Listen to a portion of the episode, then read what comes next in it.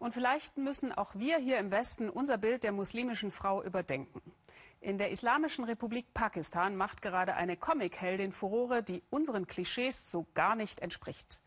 Bloody Nasrin. Sie raucht, flucht und lässt sich nichts gefallen. Unser Korrespondent Markus Spieker wollte sie näher kennenlernen.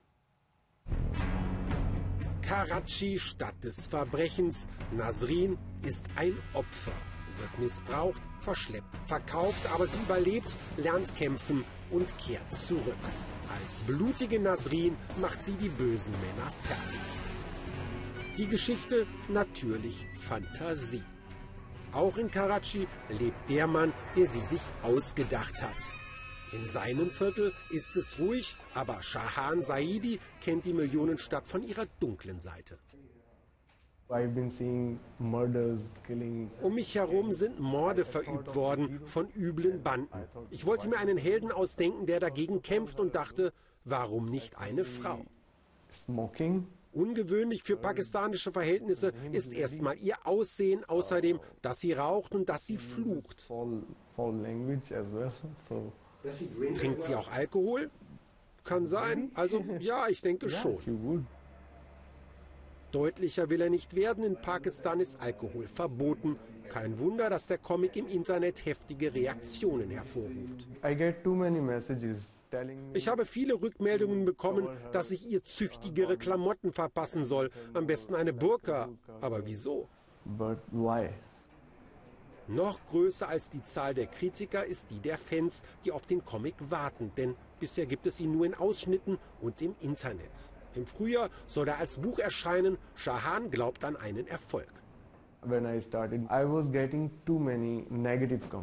Am Anfang gab es vor allem Kritik, aber inzwischen ist das Feedback überwiegend positiv.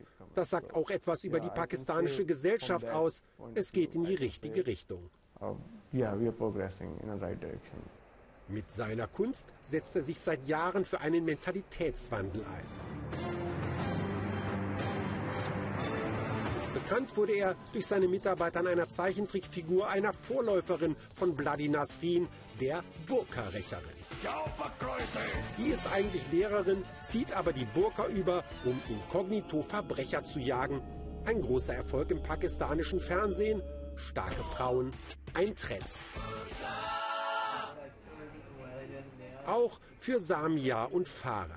Sie gehören zur Fangemeinde von Bloody Nasrin, sehen in ihr ein Rollenmodell für die moderne pakistanische Frau.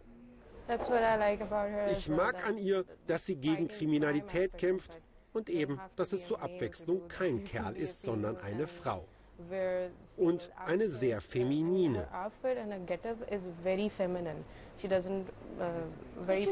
Genau, kein Mannsweib. Sie ist ganz im Einklang mit ihrer Weiblichkeit. Die Freundinnen kommen aus weltoffenen Familien, haben studiert und wissen, dass sie nicht ganz repräsentativ sind. Ich glaube trotzdem, dass auch hier die meisten Frauen zumindest insgeheim auf solche Figuren stehen. Früher waren es vielleicht noch nicht so viele, aber es werden immer mehr. Das traditionelle Frauenbild ist natürlich anders. Da sollen Frauen nicht rauchen, nicht fluchen. Vor allem in der Öffentlichkeit sollen sie brav sein, selbst wenn sie Opfer sind.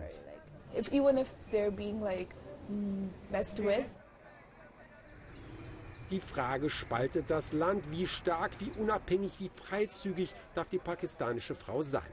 In der Literatur und im wahren Leben.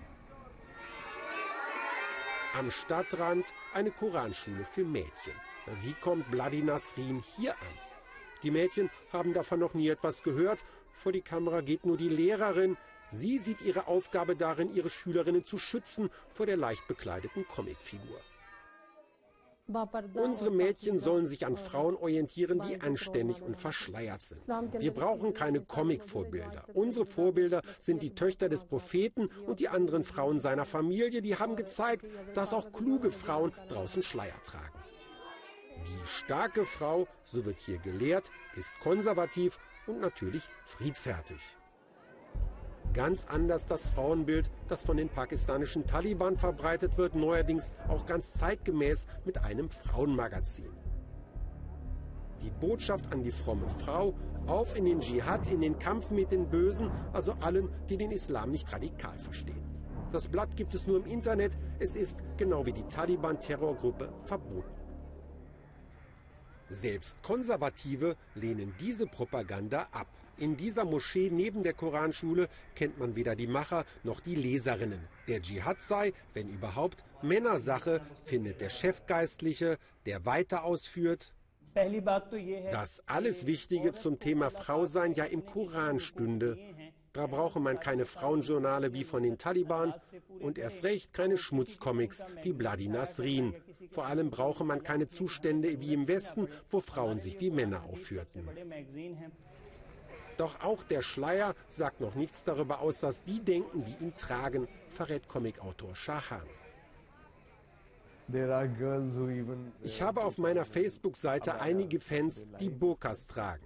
Und mit manchen habe ich mich schon unterhalten. Sie finden Bloody Nasrin toll. Und warum? Sie mögen auch böse Mädchen. Also auch wenn er mit seinen Comics viele provoziert, bewegt sich Shahan ungestört in Karachi, etwa in seinem Lieblingscafé. Hier sitzt er abends und holt sich Inspiration. Allerdings ist er an Zensurvorschriften gebunden. Sex ist tabu, die Religion auch. Ich muss auf meine Familie Rücksicht nehmen. Ich habe eine Tochter. Die Gedanken sind zwar frei, aber bei dem, was ich veröffentliche, muss ich mich an gewisse Regeln halten. Schließlich hat er noch viel vor. Zurzeit verhandelt er mit Filmproduzenten. Ladi Nasrin soll auf die große Leinwand. Wenn etwas die Welt verändern kann, dann doch die Kunst. Sie kann auch Fanatiker verändern in Leute, die vielleicht immer noch etwas verrückt sind, aber auf eine verträgliche Art. Doch noch ist es in Pakistan ein weiter Weg, bis Frauen, die den Männern knallhart die Stirn bieten, die Regel sind und kein Kunstprodukt.